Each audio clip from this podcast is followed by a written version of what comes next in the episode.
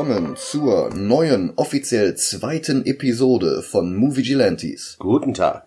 Mein Name ist Michael Heide. Mein Name ist Dennis Kautz. Und wir sind heute hier versammelt, um den ersten Marvel-Film in unserer Hitliste zu gucken. Nachdem wir die letzten beiden Wochen Man of Steel und League of Extraordinary Gentlemen hinter uns gebracht haben, dachte ich, es ist Zeit für einen guten Film, einen richtig guten Film, an dem ich nicht viel auszusetzen habe. Und darum überrasche ich jetzt Dennis mit Oh. Oh.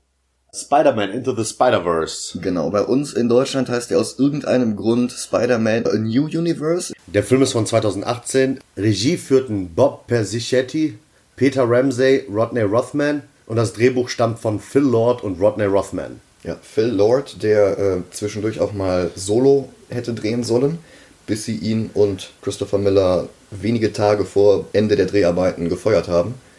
Super. Das hätten wir im Star Wars-Universum haben können. Stattdessen haben wir es in A New Universe. Immerhin, Academy Award für den besten animierten Spielfilm. Verständlich. Wir fangen jetzt mit dem Film an. Ich freue mich. Ich mich auch. Und dann sehen wir uns gleich wieder hier.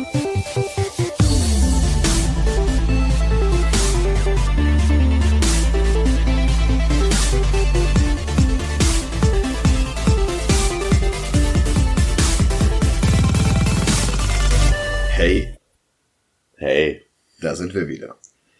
Ah, toller Film. Ja, das ist endlich mal ein Film, bei dem ich sagen kann, toller Film. Ja. Nachdem Dennis letzte Woche einen Bottom-Shooter eingereicht hat, habe ich jetzt einen Top-Shooter eingereicht, weil das konnte ich nicht mehr mit ansehen, dieses Elend. Ich weiß ja auch schon, was wir nächste Woche gucken. Das wird ebenfalls ein guter Film, aber mit Schwächen. Und das wollte ich nicht so kurz nach diesem Doppelpack aus Man of Steel und LXG. Also mussten wir uns heute Into the Spider-Verse geben. Vielleicht sollten wir an dieser Stelle auch mal warnen. Wir werden Spoiler beinhalten, weil wir den kompletten Film wiedergeben. Wer jetzt nicht die Gelegenheit genutzt hat, ihn zu gucken, sollte jetzt auf Pause machen, den Film nachholen und dann wieder zuhören. Ja. Schon Sony, Columbia und Marvel Logo strotzen vor Anspielung auf die Comics. Es flackert, es glitscht, du hast die ganze Zeit die Logos dann nochmal in so einem Comic Coloring Design, wo die einzelnen Farbpunkte auftauchen. Das sieht so ein bisschen aus wie so ein Roy Lichtenstein Gemälde, bloß Roy Lichtenstein hat ja auch nur Comics abgemalt und war eigentlich mehr Plagiator als Künstler, aber zumindest hat er es bekannt gemacht, diesen Stil. Es fängt an mit Chris Pine als Ultimate Peter Parker. Wobei der so ein Mix ist. Das ist ein bisschen Ultimate Peter Parker. Er ist blond wie Ben Riley. Er hat die Höhe und Tiefpunkte der Maguire-Filme, das Green Goblin-Design wieder von Ultimate, also von Bendis und Bagley. Vielleicht sollte ich gerade erklären, was Ultimate Spider-Man eigentlich ist für die Leute, die es nicht wissen. Marvel Comics hat seit 1962 Spider-Man Comics veröffentlicht und die Comics haben sich ständig auf vergangene Storylines bezogen. Das ist ja das, was Marvel ausgemacht hat im Gegensatz zu DC zu der Zeit. Bloß sie haben es teilweise ein bisschen übertrieben. Sie haben sogar zwischendurch Peter Parker durch Ben Riley ersetzt, der in den 70ern Peter Parkers Klon war.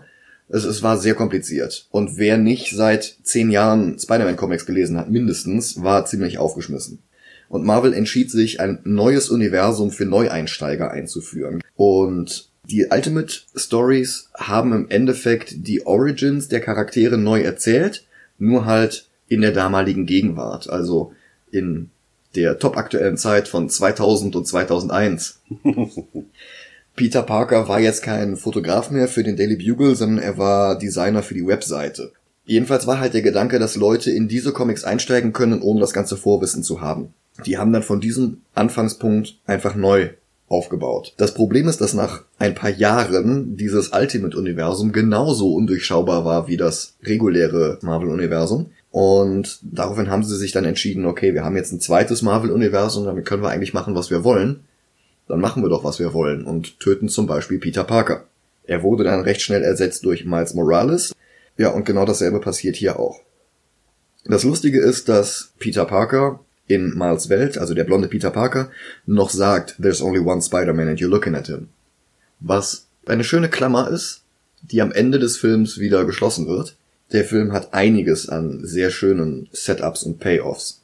Mhm. Aber gut, Peter Parker erzählt kurz seine Lebensgeschichte und dann schneiden wir zu Miles. Ich muss direkt mal sagen, ich hätte nicht gedacht, dass irgendjemand es schafft, eine Figur, die ich als Kind mochte, so zu verändern, dass ich sie jetzt cooler finde. Und das haben sie mit Miles geschafft. Ich war, ich bin mit Peter Parker als Spider-Man groß geworden, aber ich, ich persönlich finde Miles Morales so viel cooler. Das Kostüm, die Figur. Ich meine, es ist jetzt auch schon fast 20 Jahre her, dass das Ultimate-Universum angefangen hat. Ja. Aber Miles Morales bringt in diese komplette Spider-Man-Story einfach so viel frischen Wind rein und das immer noch. Also ich lese Comics schon länger als du. Ich habe gesehen, dass Tim Drake der dritte Robin wurde. Ich habe gesehen, dass Ben Riley zwischendurch Spider-Man war. Ich habe gesehen, dass Kyle Rayner der beste Green Lantern aller Zeiten wurde.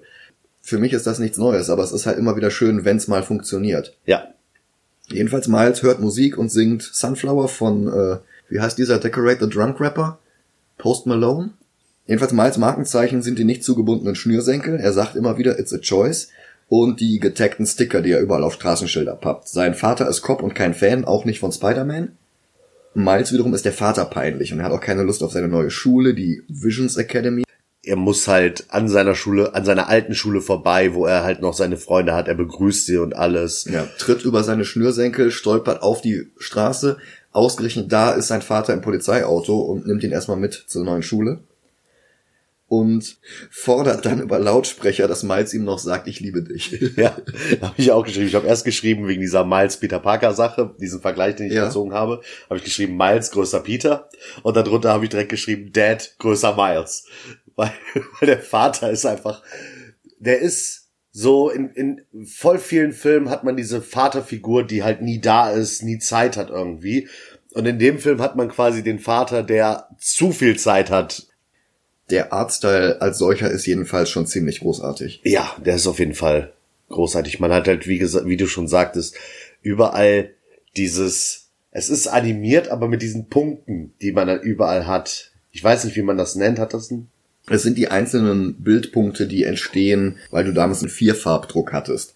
Es gab Magenta, es gab Cyan, es gab Gelb und es gab Schwarz und alles setzte sich aus diesen Tönen zusammen. Mittlerweile haben wir Computerkolorierung und sehr viel bessere Drucker, aber die klassischen Silver Age Comics, die sehen halt wirklich so aus, dass alles aus diesen Punkten besteht. Mhm. Das geht bis in die 90er rein eigentlich. In der Physikklasse hält eine Forscherin der Fisk Family Foundation gerade einen Vortrag über Multiversen. Also nicht vor Ort, sondern ist in einem Bildschirm oder Projektor oder sowas. Genau. Der Name ist Dr. Olivia O, aber mehr sieht man vom Namen nicht, weil Miles genau im Bild steht und das wird später noch einen netten Payoff geben. Jedenfalls lernt Miles eine neue Schülerin kennen und sie ist ihm sehr sympathisch. Ein Ja. junges blondes Mädel und Schnitt und das setzt ein mit Notorious B.I.G. Ja. Was mich an dem Film so ein bisschen stört, ist der neuere Hip-Hop. Aber jeder Oldschool-Hip-Hop in diesem Film ist einfach so gut eingesetzt an den Szenen. Es passt einfach wie die Faust aufs Auge. Aber das ist halt auch wieder so ein bisschen Staffelstabübergabe von einer Generation an die andere. Ja. Du hast einerseits die Hip-Hop-Sounds aus unserer Jugend, 90er, und du hast andererseits jetzt die Sachen von heute, wie Post Malone, Ja. den ich nicht hören kann, ohne dass ich mir die Fußnägel aufrollen, aber es ist halt die Musik von heute. Ja. Miles geht nach der Schule zu seinem Onkel Aaron, der gibt ihm Flirt-Tipps, nimm die Hand, leg sie auf die Schulter und sag, hey. Und äh, er supportet auch Miles Graffiti-Ambitionen. Er hat einen Ingenieursjob in der Ecke der U-Bahn abseits der Haltestellen gemacht, führt Miles dahin und zeigt ihm da die perfekte Wand für sein neuestes Mural. Und dabei werden sie von einer Spinne beobachtet, die eine 42 auf dem Rücken hat und die auch die Farbe wechselt, während sie von Farbdose zu Farbdose springt. Was schon mal ein bisschen, Das ist wieder ein Setup für Ja. später. Das ist hervorragend. Das ist so ein bisschen wie in Zurück in die Zukunft, was der Film im ersten Akt alles einführt, teilweise ohne, dass man sich dessen bewusst wird, Mhm. was dann später einen Payoff bekommt und ja. großartig. Das Mural, das er an die Wand sprüht, ist Expectations. Es ist nicht sehr subtil, aber es funktioniert. Ja. Die Spinne beißt Miles, er geht nach Hause, er schläft, er wacht auf Und an dem Punkt wird der Film dann endgültig zum Comic. Alles, was unscharf ist, hat diese Farbdrucktafeln, von denen wir gesprochen haben, leicht versetzt, sodass du so Ecken drin hast. Du hast plötzlich äh, Caption-Boxen, die eingeblendet werden und die seine Gedanken noch einmal, während sie eingesprochen werden, nochmal bildlich wiedergeben. Panels werden Picture-in-Picture eingeblendet und du hast Soundwords. Großartig. Zwischendurch gibt's Szenenübergänge, wo du nur siehst, wie die Seite umgeblättert wird. Und es fühlt sich wirklich an, als seist du mitten in diesem Comic drin. Miles trifft auf Gwen, die sich ihm vorstellt als Gwanda, äh, Wanda aus äh, Südafrika. Ja, ohne Akzent, weil sie in Brooklyn geboren ist. Genau. Beide sind nervös, er versimmelt das Hey, das ihm sein Onkel Aaron gezeigt hat. Seine Finger verfangen sich in ihren Haaren, bleiben kleben. Er flieht vor dem Hallmonitor, weil er ja eigentlich nicht im Gang sein darf, mhm. fällt oben ohne aus dem Fenster, weil er sich in seiner eigenen Kleidung verhakt hat und läuft dann draußen an der Wand entlang. Gwen sieht ihn und sagt nur, okay. was halt wirkt, als sei sie enorm cool, was aber auch schon wieder Setup ist für später. Ja. Er findet einen Spider-Man-Comic, erkennt, was da passiert, sieht die Parallelen zu sich selbst. Er erreicht seinen Dad nicht, geht nochmal zu dem Mural, findet da die Spinne. Die Berührung triggert seinen Spider-Sense. Wirkt zumindest so. Ja. Er folgt seiner Intuition durch die U-Bahn-Gänge und landet dann in einem gigantischen Collider, also so ein Teilchenbeschleuniger, wo Teilchen gegeneinander geschossen werden, was CERN ja auch. Genau, das ist baut, quasi. Beziehungsweise gebaut hat. Sie schießen Atome auf Atome. Das Ganze ist halt ein gigantisches Forschungsexperiment von Kingpin. Warum der das macht, erfahren wir erst später. Aber Miles sieht da Spider-Man, der gegen Green Goblin kämpft. Und das ist der Green Goblin aus den Ultimate Comics. Ich habe ja eben schon gesagt, im Ultimate mhm. Marvel-Universum war alles ein bisschen anders. Und der Green Goblin dort war halt auch Norman Osborn, der halt Experimente gemacht hat und der sich dann wirklich in ein gigantisches, gargoyle-haftes Monster entwickelt hat, so von Hulk-Dimensionen. Also er sieht auf jeden Fall nicht aus wie, äh, ich nehme jetzt mal als Beispiel ähm, Sam Raimi, der erste Spider-Man-Film. Wie der Power Rangers-Schurke. ja, der schon, ich will nicht sagen, aussieht wie in den Comics, aber er, es geht in die Richtung mit diesem Glider, den er hat, ja. äh, mit diesem, mit dieser Goblin-Maske. Der Green Goblin in uh, Into the Spider-Verse ist weit davon entfernt, weil ja. er halt wirklich ein Gargoyle ist, der halt das Gesicht von einem Goblin hat. Es ist halt der Ultimate Green Goblin. Ja. Spider-Man rettet Miles vor dem Goblin. Beide Spider-Senses gehen los. Sie erkennen sich dadurch irgendwie gegenseitig als Spider... Als Gebissene. Sozusagen.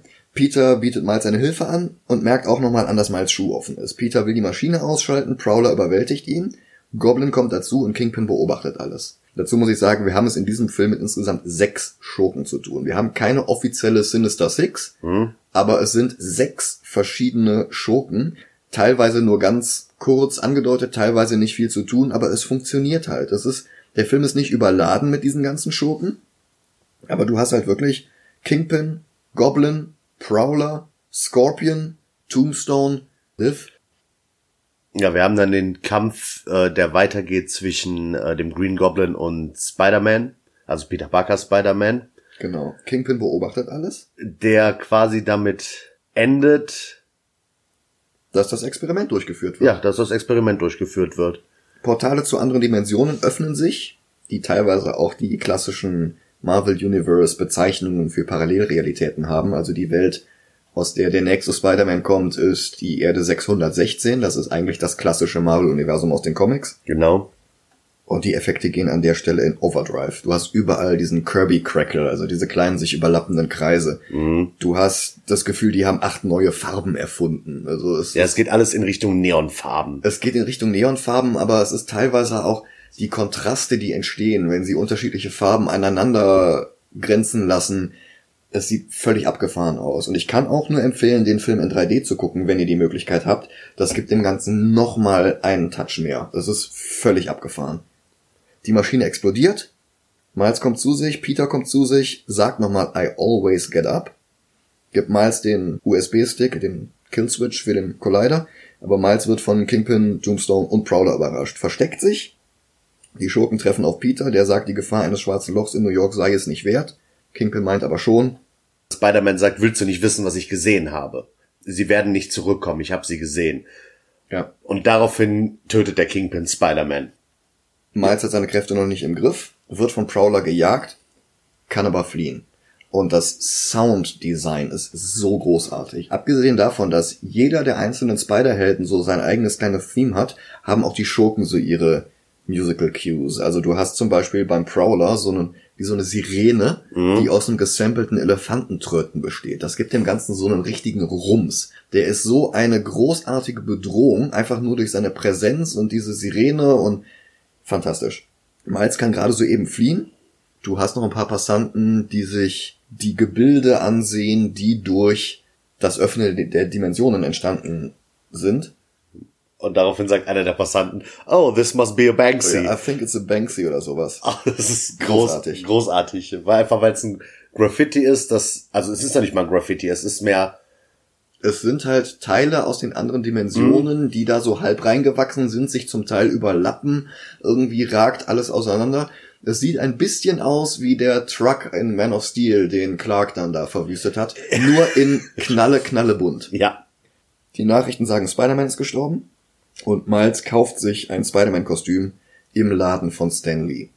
Das ist der allerletzte Stan Lee Cameo. Sie sind tatsächlich in sein Büro gegangen, damit er dort die Rolle einsprechen kann. Das ist der einzige, der nicht für diesen Film im Studio war. Ja, und das war leider das letzte, was Stan Lee dann je für die Filme gemacht hat. ja. Leider. Aber er ist großartig. Stan Lee, der sagt, I'm going to miss him. Also da treibt es einem echt die Tränen in die Augen. Und Miles ist ein bisschen besorgt, dass ihm das Kostüm nicht passt. Und Stan beruhigt ihn und sagt, it always fits, eventually. Er sagt es aber in dem Zusammenhang nicht, um ihn zu beruhigen, sondern weil auf Dinge, die ausgepackt sind, gibt es keinen Refund. Ja, natürlich. Also so im Sinne von, äh, es wäre besser, wenn es passt, weil du kannst, kriegst dein Geld nicht zurück. Es gibt eine Trauerfeier, Mary Jane hält eine Rede und sagt dann auch nochmal sehr schön, in our own way, we are all Spider-Man and we are all counting on you. Was Miles natürlich sofort wieder auf sich bezieht. Auch wenn sein Nachbar in der ganzen Reihe sagt, I think it's a metaphor. An der Stelle das Einzige, was mich an dem Film stört, und das ist nicht mal was, was den Film kaputt macht oder so. Es ist einfach nur die Tatsache, alle wissen, dass Peter Parker Spider-Man war. MJ hält eine Trauerrede. Warum geht Miles in dem Punkt nicht zu MJ? Ich denke mal, zum einen ist er immer noch überfordert. Zum anderen ist da der Teufel los. Der kann nicht einfach so da vorne hingehen und mit ihr reden. Ich meine auch nicht, dass er in der Szene da zu ihr geht, sondern generell. Na, erstmal muss er ja jetzt seine Verantwortung umsetzen, die aus seiner Kraft folgt und muss ja versuchen, seine Kräfte in den Griff zu kriegen, damit er den USB-Stick nutzen kann, um die Maschine runterzufahren. Und als erstes testet er seine Kräfte, rennt die Treppe rauf, die Treppe runter, rennt die Treppe zu einem anderen Dach rauf, rennt und stolpert über seine Schnürsenkel. Man kann nicht sagen, dass ihn niemand darauf hingewiesen hätte, dass sein Schuh offen ist. Er sagte immer, it's a choice, was auch gleichzeitig so ein bisschen der Story Arc ist. Ja, und er stolpert über seinen Schnürsenkel, fällt vom Dach und zerbricht dabei den USB-Stick. Tief traurig, schockiert, enttäuscht über sich selbst, geht er dann zum Grab von Peter und trifft Peter. Beide sind total überrascht. Miles schockt Peter mit einem Elektroblast, also mit seinem Venom Strike. Also der erste, der erste Peter Parker, der gestorben ist, war 26, als er gestorben ist. Und dieser hier ist um einiges älter, hat dunklere Haare, hat einen leichten Bierbauch und gibt seine Origin wieder. Genau parallel zu dem, wie es der blonde Spider-Man am Anfang des Films gemacht hat. Alright people, let's do this one last time. Peter Benjamin Parker, der aus Erde 616 kommt, das definitiv nicht das Comic Marvel Universum ist, aber nun ja. Seine Tante May ist gestorben, seine MJ hat sich scheiden lassen, sie wollte Kinder, das Hat ihm Hat ein ihn bisschen Angst gemacht. ja. Aber auch er sagt, I always get back up. Es gibt eine kleine Dissonanz zwischen dem, was wir sehen und was er erzählt. Also er sagt so Sachen wie, ja, ich habe hart trainiert und man sieht ihn aber dabei auf der Couch liegen und Pizza essen. Äh, ich habe es gut weggesteckt, man sieht ihn in der Badewanne am Heulen. In seinem Spider-Man-Kostüm. Aber es ist unglaublich sympathisch. Ja. Jedenfalls in seiner Wohnung tauchen diese Kirby Crackles auf. Er wird von denen in Miles Universum reingezogen und er landet und man sieht auf einen Schlag, dass dort alles anders ist. Auch anders als bei uns. Es gibt Werbung für Coca Soda statt Cola. Es gibt ein Filmplakat für From Dusk Till Shaun. Das Shaun of the Dead Sequel, das es in unserer Welt nie gegeben hat, auch wenn es eine Zeit lang geplant war. Man, man merkt halt, alles ist anders. Mhm. Die Preise für Burger sind anders. Die Polizei hat nicht NYPD Sondern draufstehen, sondern PDNY. Und bei der Feuerwehr ist es genau andersrum. Mhm. Die Polizei verfolgt Miles. Der flieht mit dem bewusstlosen Peter Benjamin Parker in der Slapstick-Verfolgungsjagd. Einer der Polizisten gibt über Funk durch What looks like Spider-Man dragging a homeless corpse behind him. Es ist fast schon zu lustig. Ja, Es ist vielleicht etwas zu albern an der Stelle. Es nimmt so ein bisschen zu sehr die Dramatik raus und gibt dem Ganzen so ein bisschen Stimmungsschleuder. ja, vor allem, wenn man bedenkt, dass sie sich an dem Grab von Peter Parker getroffen haben. Ja, Das ist schon irgendwie.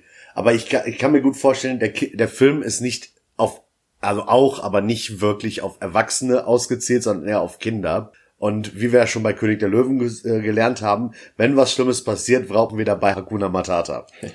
Und so wirkt diese Verfolgungsjagd auch ein bisschen wie Hakuna Matata in König der Löwen. Wir haben gerade was Trauriges durchgemacht. Wir brauchen jetzt was, um die Kinder wieder zu amüsieren. Ja, ja. Sie landen jedenfalls am Ende von dem Ganzen auf einer Straßenkreuzung. Die ganzen New Yorker trampeln über die drüber. Und es gibt noch ein sehr sarkastisches Thanks New York. An dieser Stelle habe ich noch was äh, hier stehen und zwar, ich frage mich, warum ich das, also die, den Humor in dem Film okay finde, mich aber bei anderen Filmen total über den Humor aufrege. Guardians. Zum Beispiel Guardians of the Galaxy. Ich kann mir vorstellen, dass das damit zu tun hat, dass das ein Animationsfilm ist. Möglich. Dass ich das da nicht so schlimm sehe mit so übertriebenem Humor wie in einer Realverfilmung. Weil das, was du meintest, zu kindisch und zu absurd, finde ich nicht. Ich find's geil. Vor allem die Szene mit dem Kopf von dem Schneemann. Ja. Erzähl das vielleicht nochmal gerade. Ähm, für die, nicht fliegen, gesehen haben. der Film spielt im Winter und die fliegen durch einen Schneemann durch und der bewusstlose Peter B. Parker Genau. hat den Kopf des Schneemanns auf und schlittert so an einem Fenster von einem Zug vorbei. Aber für die Person, die das da, so da drin sitzt, sieht das aus, als würde der Schneemann ihn verfolgen mit den Augen, weil der Kopf sich so komisch dreht. Und das ist einfach so eine gute Szene, weil die auch so gefühlt ewig lange dauert. Du hast gerade nochmal Peter B. Parker gesagt. Das ist halt auch einfach unglaublich clever. Er heißt Peter B. Parker, weil er Peter Benjamin Parker ist. Der Comic Spider-Man aus dem tatsächlichen 616-Universum heißt auch Peter Benjamin Parker. Allerdings unterschlagen sie meistens das Benjamin, damit sie die Alliteration haben. Hier wird er die ganze Zeit Peter B. Parker genannt, weil er eben die B-Version ist. Die A-Version war der Chris Pine Spider-Man, der Blonde, der am Anfang gestorben ist. Und jetzt haben wir den B-Spider-Man. Und das ist einfach so Ja. clever. Peter wird in Onkel Aarons Apartment wach, gefesselt an den Punching Bag, diesen Boxsack.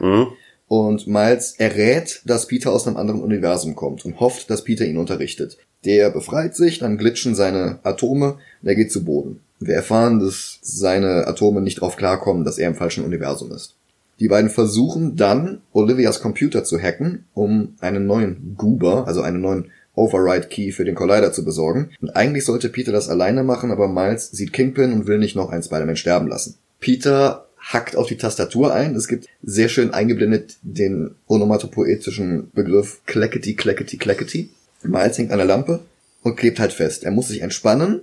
Um sich zu entspannen, fängt er wieder an zu singen Genau. fällt von der Lampe, wird unsichtbar. Peter sagt ihm das Passwort und versucht Olivia abzulenken, die daraufhin reinkommt, weil er halt Krach gemacht hat. Also, um mal auf das Passwort einzugehen, er sagte nicht das Passwort, er sagt, merk es dir. Und dann sagt er, also wenn ich euch Eine jetzt 80-stellige irg irgendwelche Zahlen- random. Buchstaben und Zahlen sagen würde, könntet Ja. ihr euch das wahrscheinlich besser merken als das, was er ihm sagt. Ja. B, X, B, P, P, äh, Dollarzeichen. Aber Miles kann es sich merken. Zum Teil. Zum Teil. Er weiß das Passwort aber nicht mehr so ganz. Und das Lustige ist, der unsichtbare Miles hält Peter dann den Monitor hin, während Peter mit Olivia spricht. Peter kann eh nur die einzelnen Kreise sehen, die da anstelle der eingegebenen Zeichen angezeigt werden. Aber er schafft's halt in der Unterhaltung mit Olivia die letzten Zeichen mit einzuschleichen. Irgendwie sowas. Du siehst doch keinen Tag älter aus als 35 und 35 sind die letzten beiden Ja. Dann setzt Olivia Peter auf einen Stuhl und untersucht ihn, weil sie weiß ja, dass äh, Peter Parker gestorben ist, ihr, also ihr Peter Parker. Und sie vermutet halt direkt, oh, du musst aus einem anderen Dimension kommen. Weil sie halt die Expertin dafür ist. Genau, und sie nimmt halt äh, Speichelproben, untersucht sie. Ja, sie bestätigt nochmal diese Glitches, sie bestätigt halt auch noch einmal, dass seine Zellen absterben, solange sie in diesem Universum sind. Und sie freut sich schon drauf zuzugucken. Dr. Olivia Octavius My friends call me Liv, my enemies call me Doc Ock. Ja. Und da kam auch meine Frage, ob sie der Ultimate Doc Ock wäre. Nein, es gibt einen Ultimate Doc Ock, der dem Spider-Man 2 Doc Ock sehr ähnlich ist. Denn der Comic kam ungefähr zu dem Film raus. Okay. Aber sie existiert gar nicht in den Comics, weil ich kenne Olivia Octavius nicht. Es gibt eine weibliche Dr. Octopus. Es gibt mehrere. Es gab in den 90ern, ungefähr zu der Zeit, in der Ben Riley aktiv war, Carolyn Trainer. Das Mhm. war eine weibliche Dr. Octopus. Die Dr. Octopus wurde in einer Zeit, in der Otto vorübergehend tot war. Es gibt aber auch in diesem ganzen Spider-Verse, Multiverse-Zeug eine weibliche Dr. Octopus, die aber wiederum eine Heldin ist. Und das hier ist so ein bisschen eine Kreuzung aus beidem. Okay. Miles flieht mit dem ganzen Computer, Was ich- inklusive Monitor. Was ich gut finde, beziehungsweise merkwürdig, in dem Moment, wo Peter gegen Doc Ock kämpft, nennt er Miles die ganze Zeit bei seinem Namen. Ja. Und das macht er nicht einmal in dem Film, das macht er später die ganze Zeit. Sie nennt ihn die ganze Zeit Miles, obwohl andere Leute dabei sind. Man könnte argumentieren, dass Miles zu diesem Zeitpunkt einfach noch gar keinen Codenamen hat. Er Ja. ist nicht Spider-Kid, Spider-Boy. Spider-Miles, was auch immer. Aber dass sie ihn halt, halt quasi seine Identity, ich meine, ich will nicht wissen, wie viele Leute in New York Miles heißen, Ja, das ist wahrscheinlich der zweite Punkt. aber weiß ich nicht. Miles flieht mit dem gesamten Computer inklusive Monitor, weil er es nicht für realistisch hält, da noch in Ruhe die Dateien runterzuladen, die sie brauchen. Rennt Gwen über den Haufen, die zufällig gerade da ist, weil sie sich auch dort eingeschlichen hat. Sie laufen durch die Cafeteria und wirklich alle Wissenschaftler, die da in der Mensa sitzen, sind bewaffnet.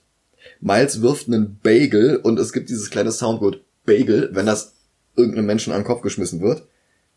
Miles und Peter fliehen. Peter gibt Miles, während sie vor Dr. Octopus fliehen, noch Lektionen im Webswinging. Genau, er schenkt ihm einen seiner Web. Webshooter. Ja. Das ist auch, glaube ich, das erste Mal, dass bei Miles selber dieses Spider-Man-Thema eingeblendet Mhm. wird, was jeder einzelne der Spider-Helden und Heldinnen hat. Apropos Heldinnen, auftritt Gwen mit einer Rock-Version von dem Thema. Sie gibt auch nochmal ihre Kurzbiografie wieder. Sie kommt auch aus einer anderen Dimension. Sie ist the one and only Spider-Woman. Sie ist ebenfalls durch diese Kirby Crackles in Miles Welt gelandet, wenn auch ein paar Tage früher als die anderen. Ich glaube, sie kommt, ähm, es wird am Anfang erwähnt, als Miles auf dem Weg zur neuen Schule ist, wird erwähnt, dass es Erdbeben gab und sowas alles. Ja, stimmt. Und ich, ich, ich denke mal, dass das, dass sie einen Tag, bevor der originale Peter Parker stirbt, kommt sie in die Welt. Wahrscheinlich haben sie da auch schon Experimente gemacht mit diesem Collider und vielleicht ist sie einfach da schon rübergeflutscht und die anderen dann halt später, als Miles dabei ist. Jetzt haben wir endlich den Kingpin-Flashback, der komplett im Artstyle von Bill Sienkiewicz gehalten ist. Bill Sienkiewicz kennt man von New Mutants, von Electra Assassin, Brought to Light und er hat einen sehr eigenen Stil. Alles ist extrem übertrieben dargestellt, sehr expressionistisch. Es sind sehr wüste Inks, unglaublich energiegeladen und unglaublich mitreißend. Und diesen Stil haben sie jetzt für den Flashback vom Kingpin. Der Kingpin sieht sowieso den ganzen Film über aus, wie von Sienkiewicz gezeichnet. Ein winzig kleiner Murmelkopf an einem gigantischen Wahlkörper Ja. sozusagen dran. Die Backstory vom Kingpin ist äh, nämlich folgende. Es gab einen Kampf zwischen Kingpin und Spider-Man und Kingpin hat die Oberhand in diesem Kampf an einer Stelle und hält Spider-Man am Hals gegen die Wand. Und in dem Moment kommt der Sohn und die Frau von Kingpin rein. Äh, die Frau heißt Vanessa und der Sohn heißt Richard. Den gibt's auch in den Comics, da war das zeitweise der Superschurke The Rose. Okay. Aber das ist er hier nicht, weil Mhm. hier ist er ein kleiner Junge. Auf jeden Fall äh, sehen sie, wie Kingpin Spider-Man an die Wand drückt und daraufhin sagt seine Frau, What are you doing? Ja, sie verlässt ihn und Kingpin ist hinterher. Es gibt einen Unfall und Frau und Kind sterben. Genau. Und das ist Kingpins Motivation für diesen Film. Er will quasi in, seine Frau und seinen Sohn aus einem anderen Universum herholen, damit er seine Familie wieder bekommt. Genau. Deswegen ist er am Anfang auch so wütend, als der blonde Spider-Man davon ausgeht, dass Kingpin das nur für Geld macht. Ähm, nee, er ist wütend, als Spider-Man sagt, ich habe sie gesehen, sie werden nicht zurückkommen. Ja, das auch, aber er sagt an einer Stelle, wie du glaubst, mir geht es nur ums Geld. Mhm. Otisburg. Die drei Spiders fahren mit dem Bus zu Tante May. Die weiß schon Bescheid. What dimension are you from? Brooklyn. Ich finde, ich finde es einfach schön. Der äh, Peter B. Parker hat in seinem Universum Tante May verloren. Tante May hat gerade ihren Peter Parker verloren. Und dieses Aufeinandertreffen ist einfach so schön. Das ist einfach dieses, beide bekommen quasi das wieder, was sie verloren haben. Vorübergehend. Vorübergehend. Und wissen, dass es nur vorübergehend ist. Ja. Das gibt dem Ganzen so eine bittersweet Note. Ja. Sie gehen, sie gehen daraufhin in den Garten, wo eine kleine Hütte steht und Peter B. Parker sagt, oh, so eine Hütte habe ich auch, da äh, verwahre ich meine ganzen Sachen auf. Ja, nur das hier ist so eine halbe TARDIS. Ähm, ja, und, und irgendwie TARDIS äh, meets Batcave. Ja, und das Ganze eingerichtet wie ein Shield Helicarrier. Ja, ist, man sieht, wenn die da runterfahren auf dieser Plattform, sieht man äh, verschiedene Anspielungen auf Dingen, die es irgendwann mal in Spider-Man gab. Ja, man sieht Spider-Buggy zum Beispiel. oder das Spider-Fahrrad aus. Ich weiß gar nicht, woher das ist, aber in der Animated Series Ultimate Spider-Man kriegt er dieses Motorrad von Nick Fury geschenkt. Es gibt auch tausend Kostüme aus den Comics. Alle sind in so einer Gasvitrine drin, so ein, so ein Case. Miles spiegelt sich in einer der Vitrinen. Und in der Vitrine ist halt ein Spider-Man-Kostüm drin. Und seine Spiegelung reicht nicht ganz bis zu dem Kopf von dieser Schaufensterpuppe. Was halt einfach unglaublich schön, simpel, visuell rüberbringt, dass Miles einfach noch nicht bereit ist, dass er noch nicht in diese Rolle reingewachsen ist. Das erinnert mich ein bisschen an Captain America. Ja, Wenn ähm, Steve quasi zu dieser Stark Expo ja. und dann steht er vor dieser äh, Soldatenuniform. Soldatenuniform und sein Kopf reicht gerade mal bis zur Brust von dem Soldaten. Ja, das ist wirklich eine sehr vergleichbare Szene. Ja. Auftritt der anderen drei Spider-Charaktere. Spider-Man Noir, gesprochen von Nicolas Cage, der so perfekt besetzt ist in dieser Rolle. Ja. Spider-Man Noir kommt aus einem Universum, das in, während des Zweiten Welt oder nee, noch nicht ganz während des Zweiten Weltkriegs, aber es spielt halt 1933 Ja. und alles ist schwarz-weiß in dieser Welt. Und er kämpft dagegen Nazis. Genau, der kämpft halt gegen Nazis. Es ist noch nicht ganz Zweiter Weltkrieg, aber Nazi-Zeit. Dann haben wir Penny Parker, eine Kreation von Gerard Way. Das ist der Sänger der kürzlich wiedervereinigten Band My Chemical Romance und der Erfinder von Umbrella Academy. Der hat nämlich für das Spider-Verse Crossover in den Comics einen neuen Charakter erschaffen. Penny Parker mit einem großen Spider-Man-Roboter, der wiederum von einer radioaktiven Spinne gesteuert wird, die mit ihr telepathisch kommuniziert. Sie ist ein bisschen der Anime-Relief-Character in diesem Film. Alles, was, also sie, ich gehe mal davon aus, dass sie Japanerin ist. Ja, sie ist halt adoptiert von May und Ben. Mhm. Und sie hat halt diesen Mecha-Suit und ihr Theme ist auch so ein bisschen so J-Pop-mäßig so angehaucht. Ja, komplett. Und immer wenn sie irgendwas macht, auch wenn sie vorgestellt wird, hat man dieses Kawaii. Ja. Sie hat halt auch einen völlig anderen Zeichenstil als die anderen. Und ebenfalls einen völlig anderen Zeichenstil hat Spider-Ham, alias Peter Porker. Ja. Er ist nicht wie die anderen eine Person, die von einer radioaktiven Spinne gebissen wurde, sondern Peter Porker ist eigentlich eine Spinne, die aber von einem radioaktiven Schwein gebissen wurde. Natürlich. Und dann von May Porker adoptiert wurde, die glaubte, dass er ihr Neffe sei. Ich gehe mal davon aus, dass May Porker auch ein Schwein ist. Ja, ich habe, glaube ich, gar nicht so viele Spider-Ham-Comics. Ich habe das allererste von ihm, aber noch nicht gelesen. Hm? Ich habe spätere Spider-Ham-Comics, weil er halt immer mal wieder gebracht wurde. Aber da gehen sie, glaube ich, nicht wirklich auf May ein. Okay. Äh, sein Theme ist auf jeden Fall, äh, es erinnert sehr an Looney Tunes. Ja, das ist so dieses komplett cartoonige. Ja. Und dann haben sie alle Glitches und diese Glitches sind wieder so großartig animiert. Die Animation für diesen Film ist wirklich anders als alle anderen Animationsfilme, die ich kenne. Ja. Die haben hier wirklich das Rad an vielen Stellen neu erfunden. Teilweise in kleinen Details und teilweise im großen Ganzen. Der komplette Film ist CGI, aber jedes einzelne Frame wurde von Zeichnern per Hand nochmal drüber gezeichnet, damit so Tuschelinien drüber sind wie in Comics. Und das ist ein Effekt, Sieht einfach sieht großartig aus. unglaublich großartig Ja. aus. Ähm, wir haben dann diesen Test, dass alle sagen so, äh, ja, was ist denn deine Fähigkeit? Und dann sagt Peter B. Parker, er kann auf Kommando unsichtbar werden. Und es passiert nichts. Und Miles sagt halt ja nicht auf Kommando. Miles sagt halt nicht auf Kommando. Und danach sagt äh, Peter B. Parker, er kann auch Stromstöße abgeben. Und da sagt Miles wieder, nicht auf Kommando. Und Ja. die anderen Spider-Man und Spider-Woman versuchen ihn dann so ein bisschen zu testen. Und die überwältigen ihn halt völlig mit allen Forderungen gleichzeitig. Genau, Noir will ihm äh, quasi das Kämpfen abtesten. Ähm, Schlägt ihn aber einfach nur immer unvorbereitet aus dem Nichts. Surprise bist du hierauf vorbereitet? Äh, hier, Penny Parker will wissen, ob er irgendeinen Computer hacken kann, um irgendwas zu machen. Tante May will Hilfe bei der Erstellung eines Online-Dating-Profiles. Und sein Selbstwertgefühl ist halt völlig im Arsch und damit leider auch die Kontrolle über seine Kräfte. Genau, er merkt dann wahrscheinlich, dass, dass die anderen viel besser sind als er und dass er noch nicht bereit ist und er fährt mit diesem Aufzug aus dieser Höhle unsichtbar nach oben. Und er kennt an dieser Stelle ja schon die Mission. Die Mission ist, alle Spiders müssen durch den Collider in ihre eigenen Universen zurück und da muss einer den Collider zerstören. Und Miles will das halt selbst machen, weil er der Einzige ist, der in dieses Universum gehört. Nur dadurch, dass er seine Kräfte nicht im Griff hat und völlig überfordert ist, traut er sich das nicht zu. Genau. Er läuft weg. Seine Eltern versuchen ihn bei Onkel Aaron zu erreichen. Da ist er auch, aber Aaron ist nicht da. Weil Miles ist bei ihm zu Hause, um mit ihm zu reden, weil Aaron ist so ein bisschen die Vertrauensperson von ihm. Ja, absolut. Er würde eher seinem Onkel Aaron alles erzählen, als mit seinen Eltern zu reden. Natürlich. Und er ist halt bei seinem Onkel zu Hause und dann kommt Prowler.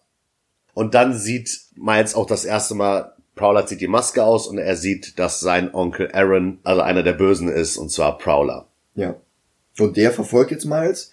Und es gibt eine unglaublich coole Slow-Motion-Szene, in der mehrere Autos ineinander crashen, Glassplitter überall durch den ganzen Raum fliegen und Miles entkommt halt gerade soeben. Ja. Penny programmiert den Goober neu. Die ganzen Spider-Leute sitzen bei May im Wohnzimmer.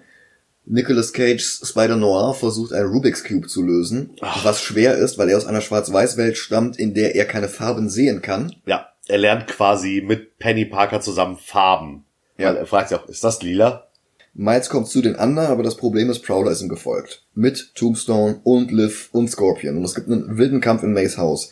Es gibt eine unglaublich schöne Sequenz, in der wir einen Splitscreen haben, weil verschiedene Comic-Panels den Bildschirm füllen. Und May ist in einem Panel in der Mitte und guckt sich dann die anderen Panels an und sieht dann dort die Zerstörung in ihrem Haus. Hier geht eine Vitrine kaputt, hier gehen Teller zu Bruch. Der Kampf verlagert sich nach draußen. Prowler schnappt sich Miles und erkennt ihn wieder. Und es gibt so diesen kurzen Moment, wo es so aussieht, als wollte Prowl- Prowler ihn jetzt trotzdem töten. Es gibt einen Knall und Kingpin hat geschossen und Prowler erschossen. Äh, theoretisch müsste an der Stelle Kingpin die Identität von Miles kennen. Die komplette. Weil Prowler hält Miles am Hals und hebt ihn hoch und hat- Miles macht seine Maske weg und äh, Prowler, also Aaron, sagt Miles? Er hat aber so einen Communicator im Ohr und ich vermute, dass der Kingpin alles komplett mithören konnte. Wäre logisch. Da ist meine Frage, ist das sehr nah an der Origin von Miles dran? Das mit Prowler ja, das mit dem Kingpin, soweit ich mich erinnere, nicht. Also äh, der Onkel ist im Comics auch Prowler. Ja, der Onkel taucht übrigens auf in Spider-Man Homecoming, gespielt von Donald Glover. Andere kennen ihn vielleicht besser als Childish Gambino. Ja, oder halt als Troy Barnes aus Community. In einer Szene, die hier auch nochmal gezeigt wird. In Onkel Aarons Wohnung gibt's einen kurzen Clip aus Community, weil Troy in einer Szene ein Spider-Man-Kostüm anhat. Das Lustige ist, dass daraufhin Fans damals wollten, dass Donald Glover der nächste Spider-Man ist.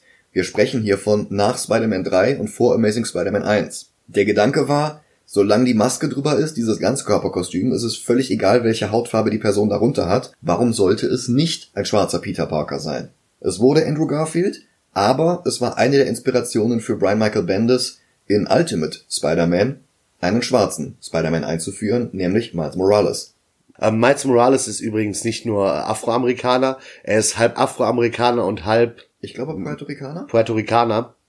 Auf jeden Fall, äh, Seine Mutter ist Latina, sein Vater ist Afroamerikaner. genau, und das finde ich schön, dass er in dem Film auch zwischendurch, also wir haben, wir haben den Film auf Englisch geguckt, das müssen wir dazu sagen, aber zwischendurch, wenn irgendjemand Spanisch spricht oder so, er antwortet darauf und benutzt auch ab und zu so Sachen wie, was war das, Adios?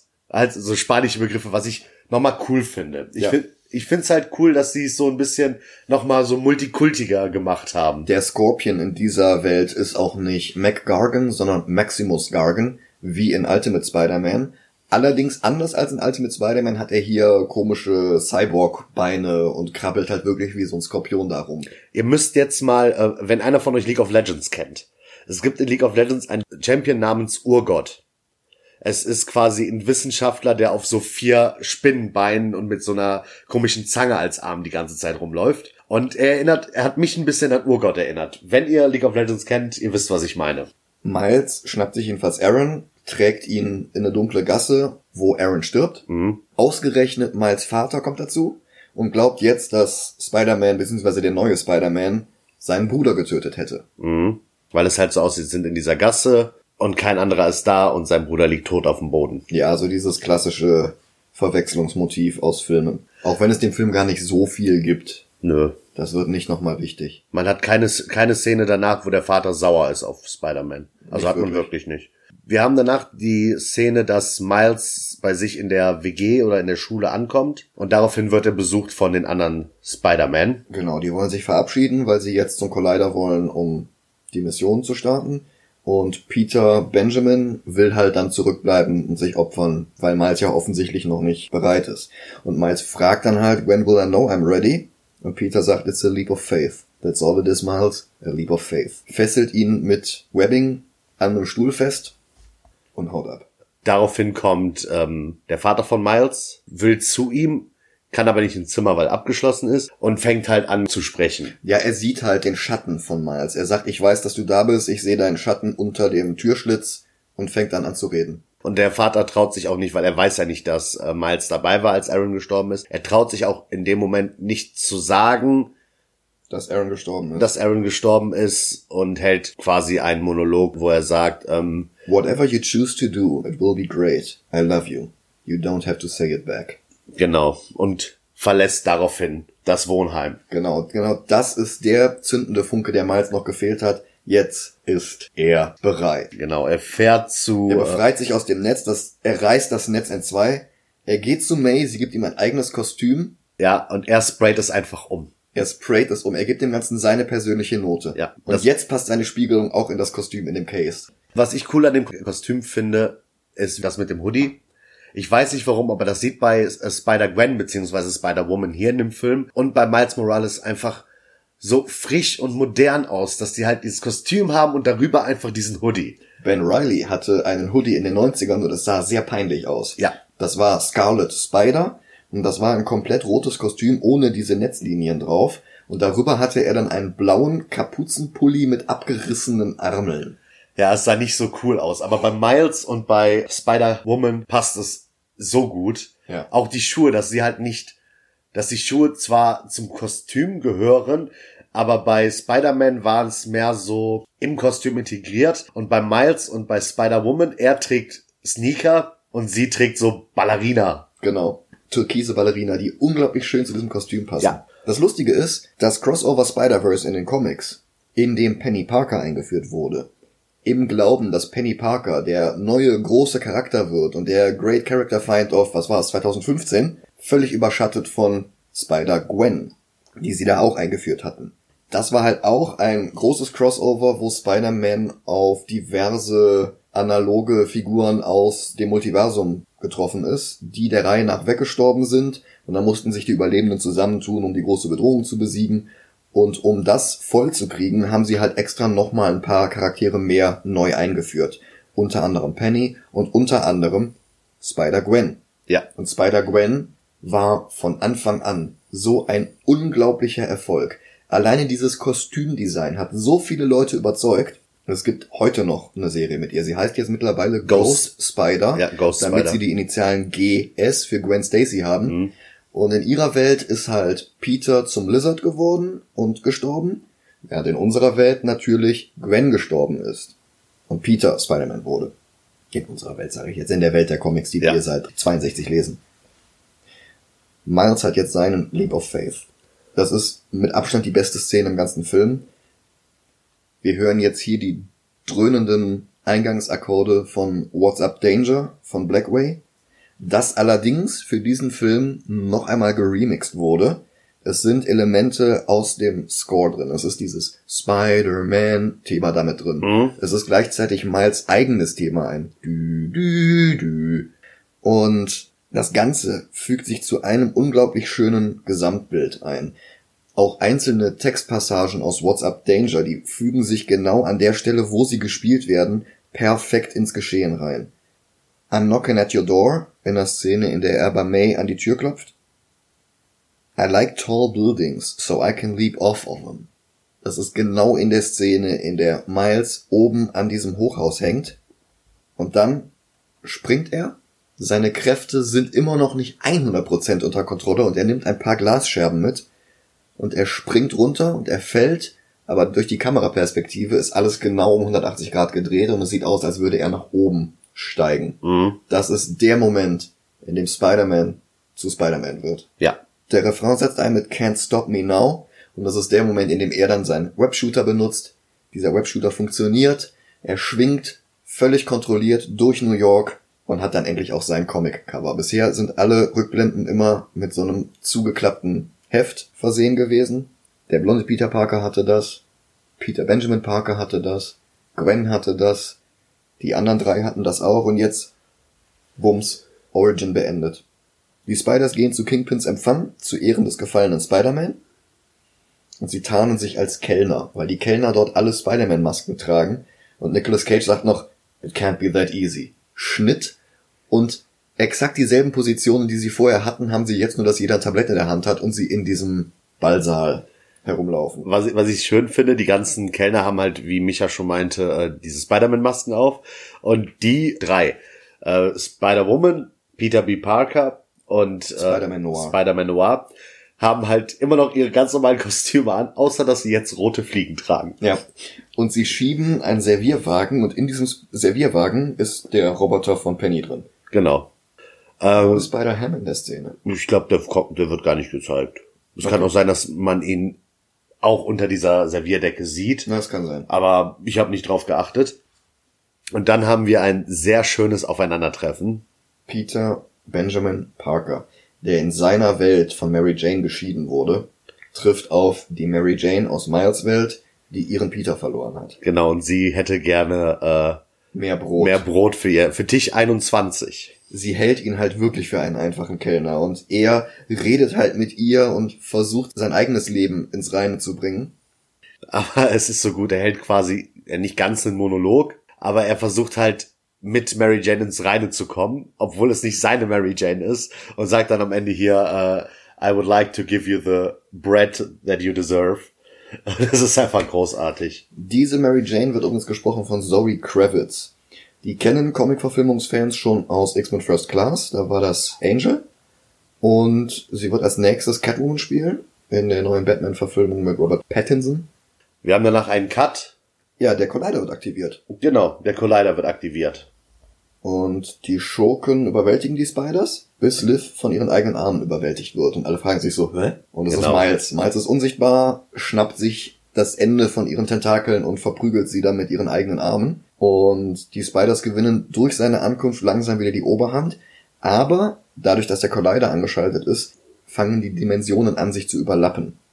Man sieht dann auch das erste Mal die Superkraft von Spider-Ham. Und zwar Spider-Ham hat so ein bisschen die Superkraft der Comics, beziehungsweise die Zeichentrick-Superkraft. Die Cartoons. Er hat Hammerspace. Ge- Genau, ihr kennt das ja bestimmt aus anderen Cartoons, wenn irgendwelche Figuren aus einmal aus ihrer Hosentasche so einen riesengroßen Hammer rausholen und sowas Entweder alles. aus der Hosentasche oder sie greifen gerade aus dem Bildschirm raus und greifen von dort, was immer sie gerade brauchen. Genau, es gibt eine Szene, da zieht er, glaube ich, an einem Seil und von oben kommt ein Amboss. Ja.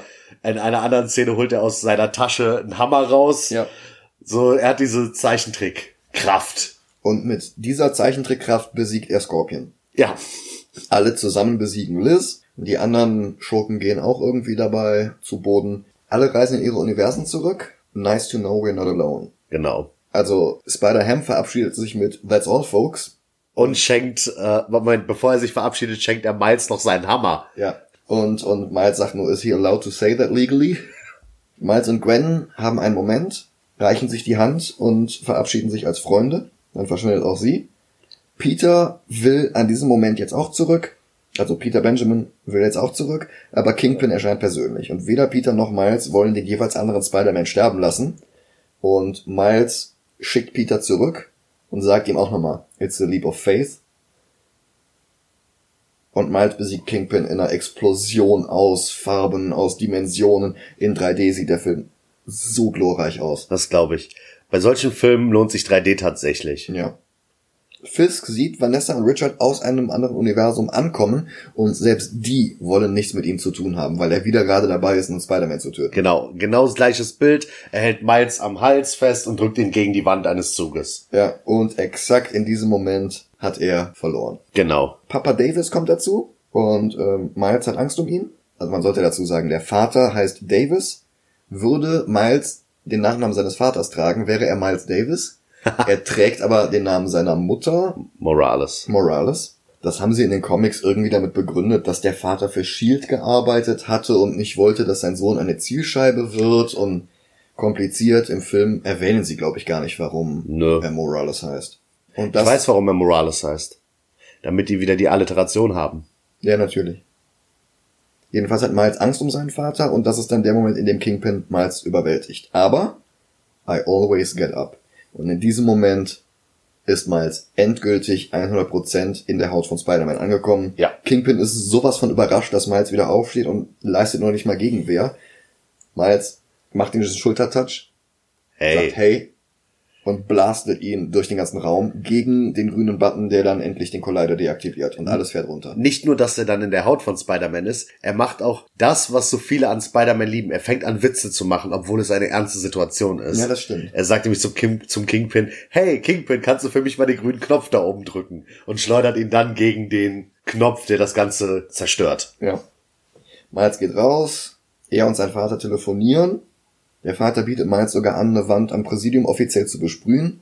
Das macht er dann später auch mit einem Tribut an Onkel Aaron. Bevor sie dann aber die Wand besprühen, kommt Miles im Spider-Man-Kostüm, umarmt seinen Vater, der etwas überfordert ist. Der Vater sagt nur, I don't approve of your methods, but we'll have to agree to disagree. Und Miles antwortet endlich mit, I love you. Als Spider-Man. Woraufhin der Vater sehr, sehr komisch guckt und spätestens dann wissen müsste, dass er, dass Miles Spider-Man ist. Ja, wahrscheinlich gehen wir da in Sequel drauf ein. Alle Spiders sind wieder in ihren Universen. Anyone can wear the mask. You can wear the mask. I'm Spider-Man and I'm not the only one. Not by a long shot. Und dann setzt der Abspann ein und der Abspann ist so voller Spider-Man-Memes. Mhm. Wir haben zum einen haben wir das Meme, wie Spider-Man hinter dem Schreibtisch sitzt, das vielleicht einige von euch kennen. Ich will jetzt nicht nä näher auf das Meme eingehen. Ja, es, ist, es platzt halt einfach vor Anspielungen, vor Elementen aus der alten Zeichentrickserie. Wir haben eine Szene, da sind ganz viele Spider-Man, die Spider-Ham über so einem Feuer Grillen. grillen. wollen und dann sieht man einen minimalen Cut und dann sieht man, wie ganz viele Spider-Ham Spider-Man über einem Feuer grillen wollen. Also es sind auf jeden Fall richtig gute Bilder. Ja, wir sehen auch alle Spider-Charaktere nochmal. Noir hat den Rubik's Cube gelöst. Und stellt ihn auch vor in seiner Welt. Ja, genau. Und äh, es wird nochmal eingeblendet Music bei Daniel Pemberton und ich kann echt nur applaudieren, was der für eine Leistung gebracht hat. Zum einen hat jeder sein eigenes Thema, zum anderen gibt's ein übergreifendes Spider-Man-Thema. Er hat den kompletten Soundtrack eingespielt, auf Vinyl gepresst und hat dann nochmal einen DJ scratchen lassen, damit du dann nochmal den persönlichen Touch kriegst. Jeder hat seine eigenen Sounds. Sie haben teilweise in Miles Soundtrack Geräusche von Spraydosen als Percussion genommen. Jeder hat so das Theme, was zu ihm passt. Spider-Ham hat, wie gesagt, dieses Looney Tunes-mäßige.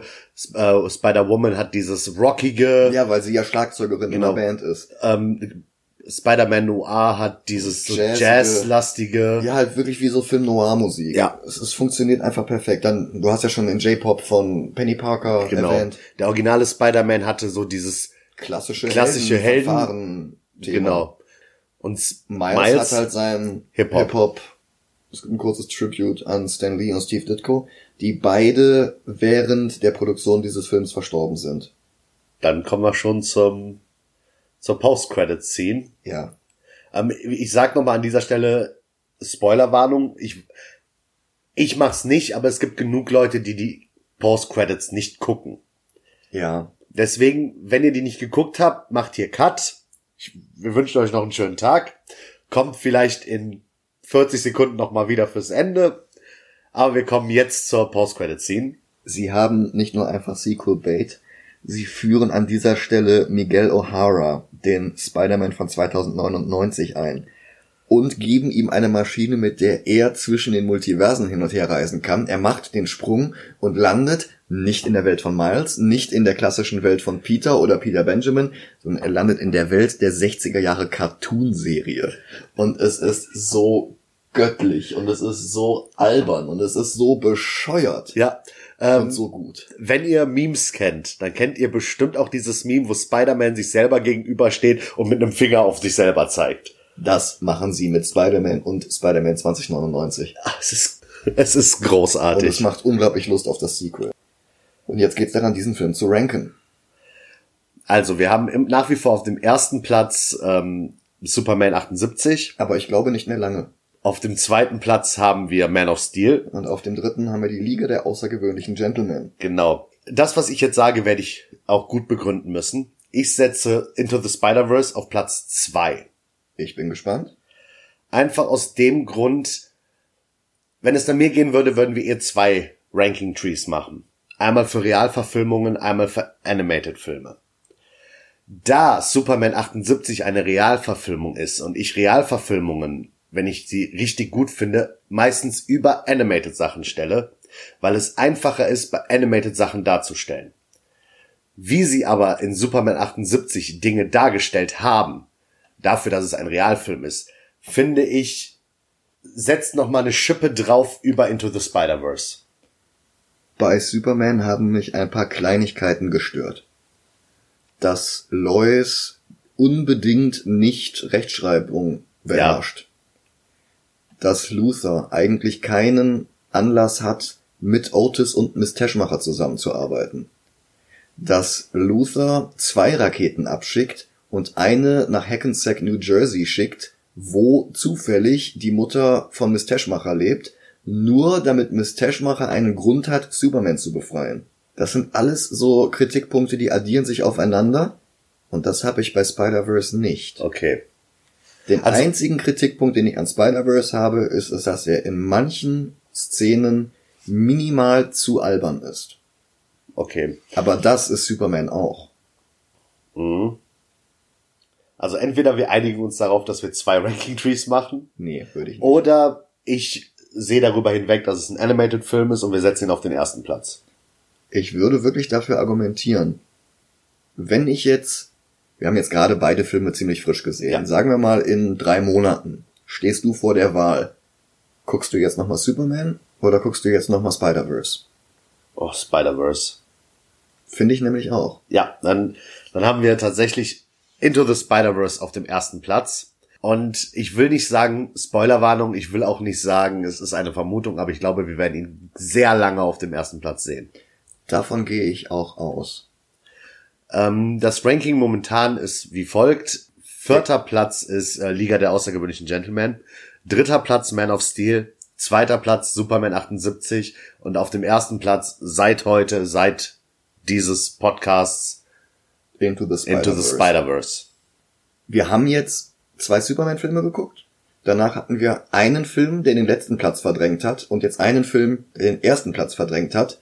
Wir versuchen jetzt aber nicht mehr in den folgenden Episoden dringend mhm. immer zu über- oder zu unterbieten. Ich vermute einfach mal, dass sich die nächsten sechs, sieben, acht Filme problemlos irgendwo zwischen Platz zwei und Platz vier ansiedeln werden. Ja. Wir wissen bereits, was der nächste Film sein wird. Wir werden euch trotzdem wieder überraschen. Und wir wünschen euch wie immer eine schöne Woche. Ich wünsche euch auch eine schöne Woche. Wenn diese Folge rauskommt, am selben Abend wie der, wie an dem Tag an die, diese Folge. Heute. Heute um 18 Uhr, also zwischen 18 und 18.30 Uhr, fange ich auf meinem Twitch-Kanal an mit dem PlayStation 4 Spiel Spider-Man. Äh, zwischen 18 und 18.30 Uhr auf twitch.tv slash acepacino mich würde es freuen, eventuell ein paar Leute, die das hier hören und nicht von meinem Streaming wissen, zu sehen. Könnt mir einfach mal in den Chat schreiben und bis dahin wünsche ich euch einen schönen Tag und einen super Start in die Woche.